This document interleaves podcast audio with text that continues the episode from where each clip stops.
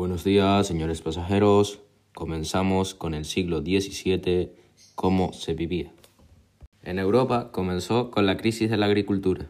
Hubo una crisis agrícola afectada por guerras, así que hubo una reducción de la fuerza laboral, es decir, menos trabajo, plagas y otras epidemias. Los agricultores de Europa emigraron a las ciudades para evitar pagar impuestos, ya que en los pueblos se cobraban impuestos por la cara. Una de las causas de la crisis de la agricultura era que las técnicas agrícolas estaban obsoletas, lo que resultaba en una baja productividad. Hubo años de mala cosecha debido a que tecnológicamente estaban muy atrasados, demasiado, demasiado. Debido a la crisis de subsistencia y el poco movimiento de la economía, el hambre se extendió y hubo un declive demográfico, es decir, hubo muchísimas muertes a causa del hambre.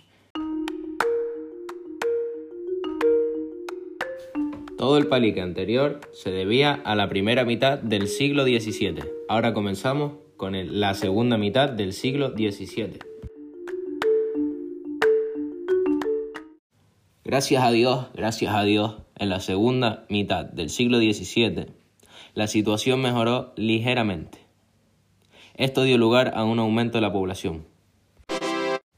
Hubo menos guerra, los monarcas intervinieron en la economía implementando el sistema mercantil. Y no nos olvidemos tampoco que la industria textil creció en algunos países como Inglaterra y Holanda. Siguiente punto, sociedad. Los diferentes ritmos a los que se desarrollaron las economías de distintos países provocaron diferencias sociales. En la Europa protestante atlántica, los comerciantes burgueses prosperaron gracias a las industrias artesanales y comerciales. Se hicieron más poderosos, obtuvieron acceso a cargos políticos y se convirtieron en parte de la clase privilegiada. Su poderosa posición les permitió desarrollar el comercio, generando aún más riqueza.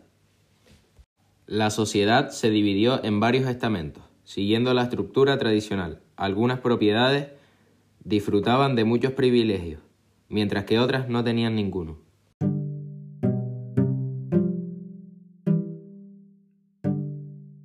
Los estados modernos, siglo XVII. El Estado moderno es la nueva forma de poder político que nació al inicio de la Edad Moderna en Europa. Este Estado moderno trajo una nueva forma política, en la cual se consolidarían las monarquías de otros poderes tradicionales de la Edad Media. Los reyes tendrán más poder político que la nobleza, del papado y del emperador del Sacro Imperio Romano Germánico. Esto daría paso al absolutismo, pero también daría paso a la consolidación de unas naciones que serían la base de los estados europeos contemporáneos. ¿Qué fue o es el absolutismo? El absolutismo fue o es una forma de gobierno cuya ideología dictaba que el poder político del gobernante, es decir, el rey, no estuviera sujeto a ninguna limitación como no fueran las propias de la ley divina o de Dios.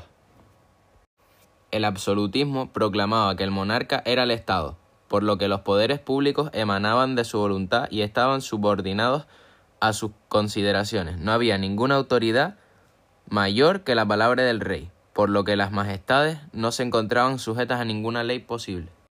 Y con esto he acabado el podcast. Espero que les guste.